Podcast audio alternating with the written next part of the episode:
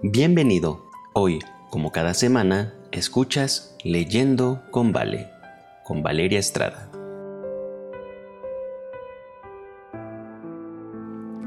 Hola, ¿qué tal? Qué gusto saludarte una vez más. Bienvenido a este podcast Leyendo con Vale. Soy Valeria Estrada y es un privilegio para mí saber que estás del otro lado y que has tomado un tiempito para escuchar la lectura de este libro que he escogido en esta primer temporada que se titula Atrévete a pedir más de la autora Melody Mason. Y estamos en el capítulo número 15 y cuántas cosas hemos aprendido durante estas semanas en las que hemos reflexionado capítulo tras capítulo, escuchando diferentes historias y recomendaciones de cómo poder tener una mejor comunicación, comunión y relación con nuestro Señor. El título del capítulo número 15 es Colocándose la armadura completa de Dios y estudiaremos los pasos prácticos para el fortalecimiento espiritual parte 2. El versículo de inspiración de este capítulo se encuentra en el libro de Efesios, el capítulo número 6, versículo 13, y dice, Por tanto, tomad toda la armadura de Dios, para que podáis resistir en el día malo, y habiendo acabado todo, estar firmes. Hay muchas partes importantes en la armadura de Dios, el cinturón de la verdad, la coraza de justicia, el calzado del Evangelio de la paz, el escudo de la fe, el yelmo de la salvación y último, pero no menos importante, la espada del Espíritu. Aunque cada uno es tremendamente significativo, son tan simples que la mayoría de nuestros niños podría ubicarlos correctamente con un paño lenzi de escuela sabática.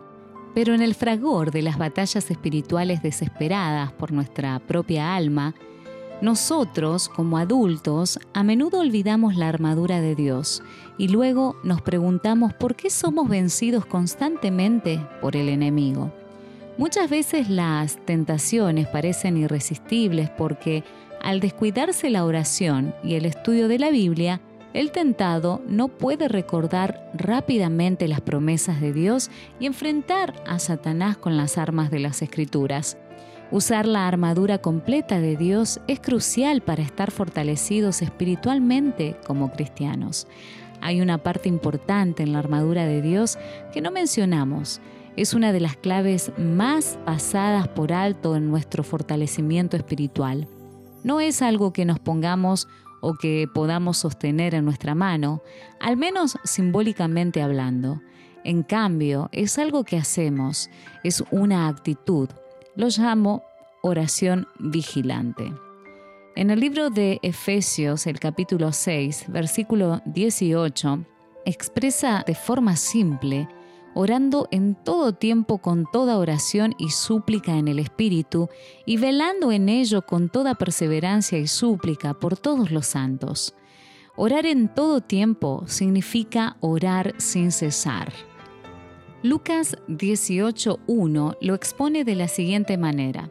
Los hombres necesitan orar siempre y no desmayar.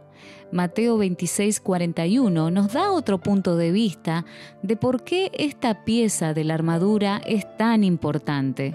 Velad y orad para que no entréis en tentación. El espíritu a la verdad está dispuesto, pero la carne es débil. Este es nuestro problema. Nuestros espíritus realmente están dispuestos, pero nuestra carne es terriblemente débil. Es por esto que al avanzar en la búsqueda por mantenernos fuertes contra los embates del enemigo, debemos estar continuamente en un estado de oración vigilante. Debemos estar alertas, en guardia, siempre en sintonía con las sugerencias del Espíritu Santo, anticipándonos al peligro antes de que ocurra, para que el enemigo no pueda escabullirse y agarrarnos desprevenidos. Elena de Guay nos dice, Ningún hombre está a salvo por un día o una hora sin la oración. Cristo mismo Cuando se enfrentó a la mayor prueba de su vida en el Getsemaní, les pidió a los discípulos que velaran y oraran. Ellos fallaron en cumplir con esta tarea por estar muy dormidos. Elena de Guay nos dice, por haber dormido cuando Jesús lo había invitado a velar y orar, Pedro había preparado el terreno para su gran pecado, negar a Jesús tres veces. Todos los discípulos, por dormir en esa hora crítica, sufrieron una gran pérdida. ¿Qué pérdida podemos estar sufriendo hoy de manera personal o corporativa por estar tan ocupados o tan dormidos o tan perezosos como para tomar tiempo para velar y orar? Avanzar de rodillas. Ahora que nos hemos puesto nuestra armadura espiritual y nuestras armas, que son promesas específicas de la palabra de Dios, y hemos decidido realizar cambios drásticos en nuestro estilo de vida y enfoque, es hora de orar. Esta no es una oración desganada y a medias, no es el tipo de oración que hacemos cuando salimos apresuradamente por la puerta de nuestra casa hacia una cita o cuando estamos acorralados en la línea de fuego del enemigo, aunque debiéramos orar en esos momentos también. Este es un momento que debemos separar para una oración específica y de lucha. Estamos peleando contra el mismísimo enemigo que nos ha atacado de maneras muy reales y específicas Así que debemos pelear de una manera muy real y específica. Como Jacob luchó en oración toda la noche, nosotros también debemos luchar hasta que despunte el alba. Debemos aferrarnos a Dios diciéndole, no te dejaré hasta que no me bendigas. No te dejaré hasta que no me liberes de esta área en mi vida no es una oración presuntuosa. No estamos orando por nuestros propios deseos egoístas y carnales. Estamos orando por fortaleza espiritual. Estamos orando para tener un nuevo corazón y un nuevo espíritu. Estas son cosas que Dios ha prometido darnos. Si no hemos recibido la victoria aún, probablemente se debe a que no hemos estado pidiéndola realmente o no hemos estado dispuestos a perseverar en oración, luchando hasta que llegue. Recuerda, el profeta Daniel oró y ayunó por 21 días antes de que llegara la liberación divina. Si bien Dios comenzó a obrar en el mismo momento en que Daniel oró, hubo poderes de las tinieblas que retuvieron al ángel de la liberación, pero como Daniel perseveró en oración, Satanás fue vencido. El espíritu de profecía nos asegura que la ferviente oración de fe frustrará los esfuerzos más arduos de Satanás. Es importante que seamos fervientes y perseverantes en la oración. Aunque débiles e imperfectos, si nos mantenemos firmes por la fe, podemos estar seguros de que Dios nos dará la victoria que buscamos. Puede no venir de forma inmediata, pero vendrá. Jacob prevaleció porque fue perseverante y resuelto. Su victoria es una evidencia del poder de la oración importuna. Todos los que se aferren a las promesas de Dios como lo hizo Él y que sean tan sinceros como Él lo fue, tendrán tan buen éxito como Él. Los que no están dispuestos a negarse a sí mismos a agonizar ante Dios y a orar mucho y con empeño para obtener su bendición, no lo conseguirán. Cuán pocos cristianos saben lo que es luchar con Dios. Cuán pocos son los que alguna vez suspiraron por Dios con deseo tan intenso hasta el punto de tener todas las facultades del alma en tensión cuando olas de indescriptible desesperación envuelven al suplicante, cuán raro es verlo aferrarse con fe inquebrantable a las promesas de Dios. Aferrémonos con fe inquebrantable a las promesas de Dios. Aguantemos y no nos rindamos hasta que cada ladrillo esté puesto nuevamente en el lugar correcto de nuestra muralla y hasta que todos los puntos de apoyo del enemigo queden destruidos. Si no tenemos ganas de orar, este es especialmente el momento en el que necesitamos orar y al avanzar con fe, las ganas volverán y pronto la victoria también. Busca vivir en obediencia. Ahora debemos seguir las indicaciones del Espíritu Santo. Debemos seguir alejándonos de nuestros hábitos de pensamiento y conducta pecaminosa y aprender a vivir en obediencia a la palabra de Dios.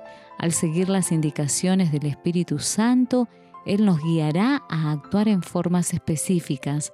Para cada uno de nosotros, el trabajo puede ser diferente y la batalla puede ser diferente, pero solo Él conoce nuestras áreas de debilidad y necesidad y sin embargo el resultado será el mismo, un andar cada vez más cercano con Él. Si el corazón ha sido renovado por el Espíritu de Dios, la vida testificará de ese hecho. Al mismo tiempo que no podemos hacer nada para cambiar nuestro corazón, ni para ponernos en armonía con Dios, dado que no tenemos que confiar en nosotros ni en nuestras buenas obras, nuestra vida revelará si la gracia de Dios está morando dentro de nosotros. Se verá un cambio en el carácter, los hábitos y las ocupaciones. El contraste entre lo que eran y lo que son ahora será claro y concluyente. Para cada uno de nosotros, la obediencia puede ser diferente.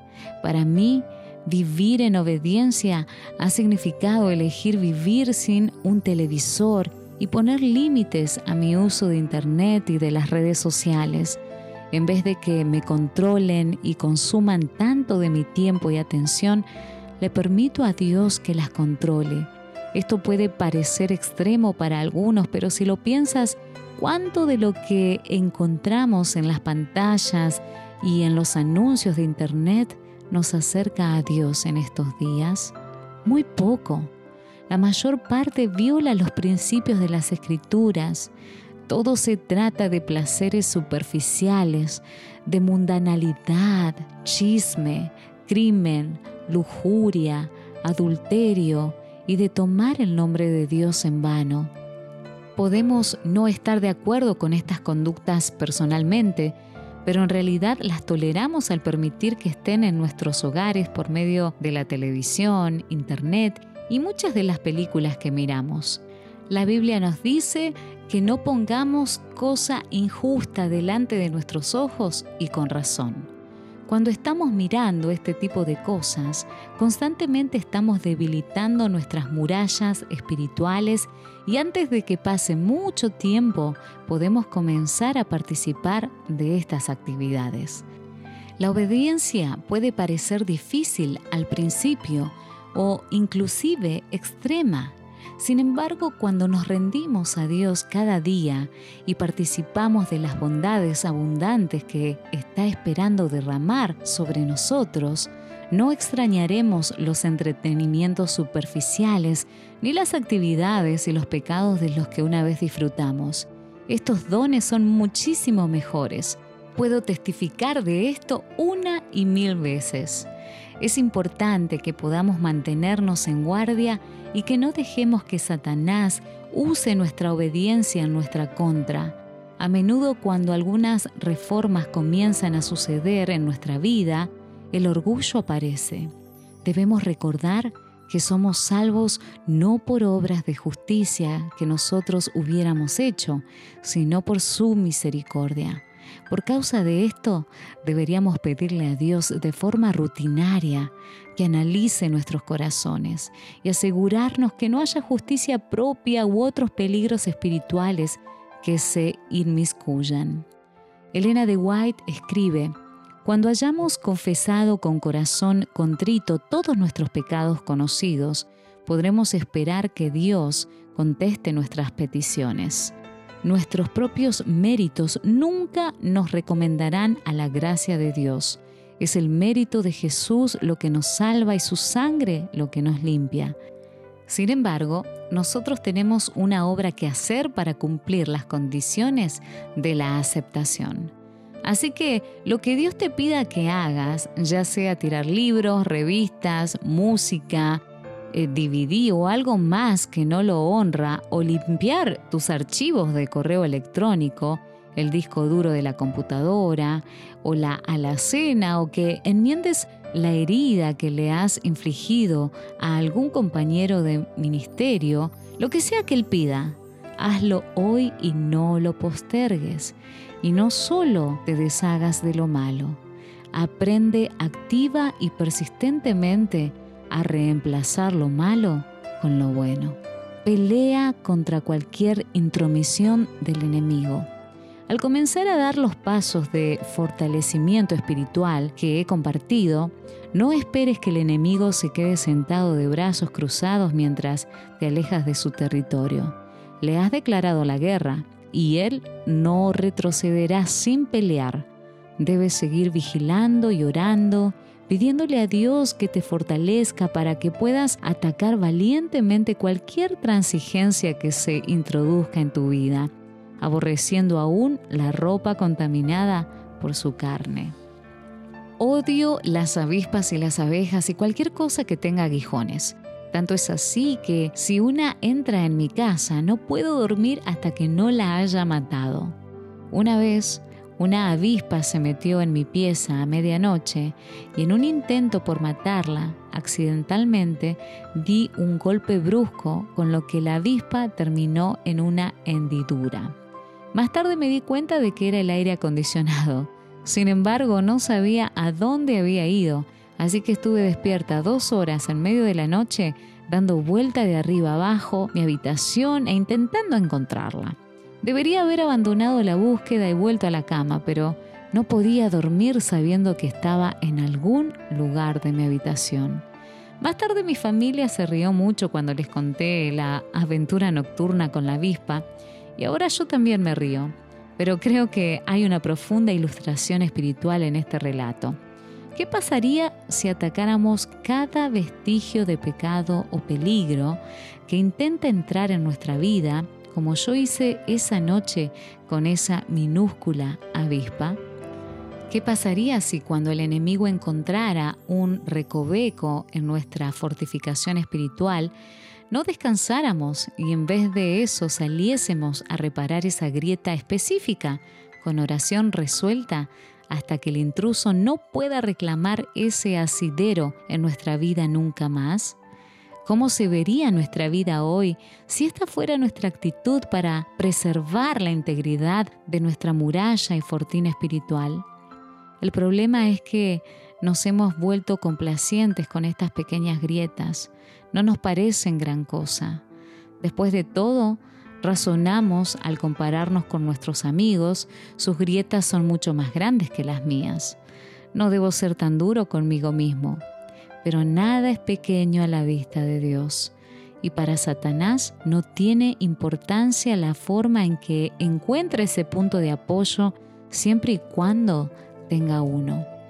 Hace un par de semanas iba a volar a casa después de una ponencia en Canadá. Como cruzar la frontera entre Canadá y Estados Unidos no presenta un problema muy grande, ni siquiera pensé en el vuelo de regreso mientras preparaba mi almuerzo. Así que junto a las nueces y las galletitas, incluí un par de naranjas y un par de manzanas. Imaginando que pasaría rápidamente por la patrulla fronteriza y la aduana, me encontraba completando el formulario de entrada a los Estados Unidos cuando de repente apareció en la pantalla la pregunta, ¿estás llevando algún tipo de fruta o verdura? Podría haber mentido, pero mi conciencia no me lo permitió, así que marqué sí, esperando que eso no retrasara mi abordaje. Cuando llegué al escritorio del oficial en el puesto de control, frunció el ceño y dijo Oh, no, no podemos dejar que pases esta fruta a Estados Unidos. Tendrás que reunirte con nuestros oficiales en esta habitación al lado. Al final, pasé 45 minutos esperando que los oficiales que estaban en la habitación se reunieran conmigo y casi perdí mi vuelo a casa. Todo por esas cuatro inofensivas porciones de fruta. Mientras pensaba en esto más tarde, las implicancias espirituales eran clarísimas.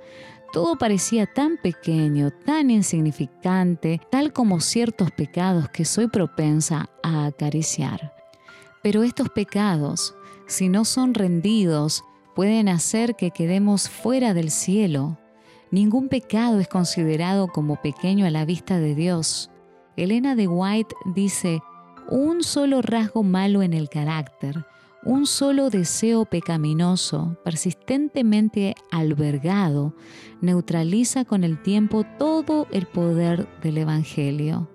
Puede tratarse de un comentario impaciente, un gesto con la mirada, un desliz al hablar, ir en contra de nuestra conciencia, aún en lo más pequeño o alguna otra nimiedad pero si dejamos abierta una grieta de carácter, seguramente habrá otras después y cada una de ellas será presentada por Satanás en contra de Cristo.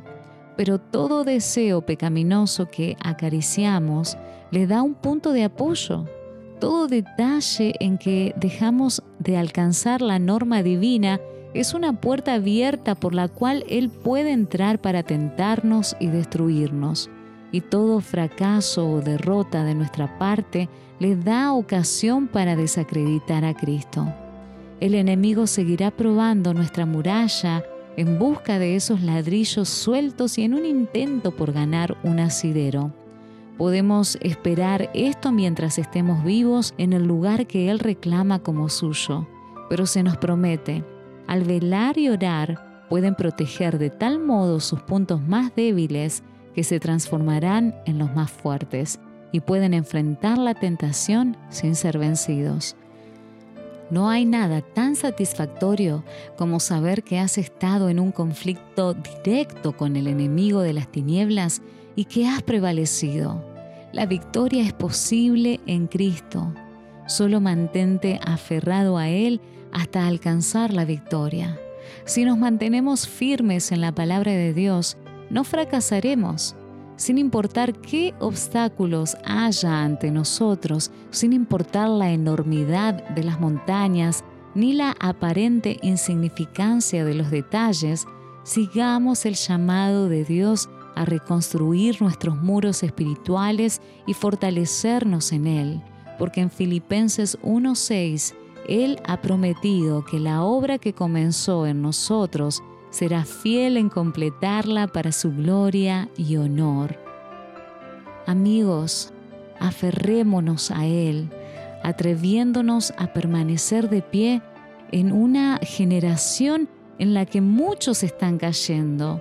Atrevámonos a permanecer completamente vestidos de la armadura de Dios y mientras lo hacemos, atrevámonos a pedir más, colocándose la armadura completa de Dios. Que el Señor te bendiga. Gracias por haber escuchado esta lectura. Te espero la próxima semana con más de Leyendo con Vale. No olvides compartir este podcast con familiares y amigos. Seamos canales de bendición y juntos, cada semana, continuemos leyendo con Vale.